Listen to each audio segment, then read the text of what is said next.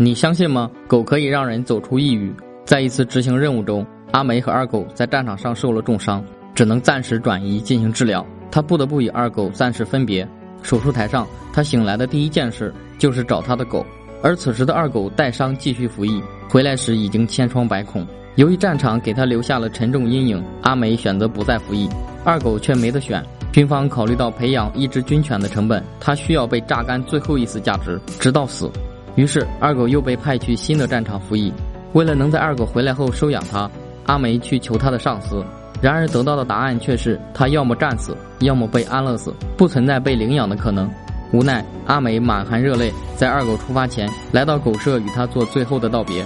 没有了二狗的陪伴，阿梅每天过得像行尸走肉。她拒绝妈妈新买的小狗，也没有任何狗可以取代二狗的位置。因为患有创伤后遗症，他也见不得任何狗狗受伤。那天。当他在街上看到有只狗被锁在车里，他抄起锤子就要过去砸了人家的车窗。之后的日子里，他每天都走在崩溃的边缘，即便做再多的康复治疗也是徒劳。在父亲的鼓励下，他再次鼓足勇气，下决心一定要给二狗养老。他向议员求助，在街边请愿签字，上各种电视节目获得支持。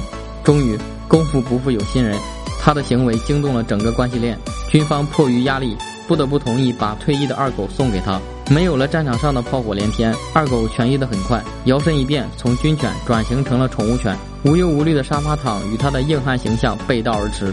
无疑，在所有退役的军犬中，二狗是幸运的。不善于与人打交道的阿梅，在二狗的陪伴下，也逐渐走出了抑郁。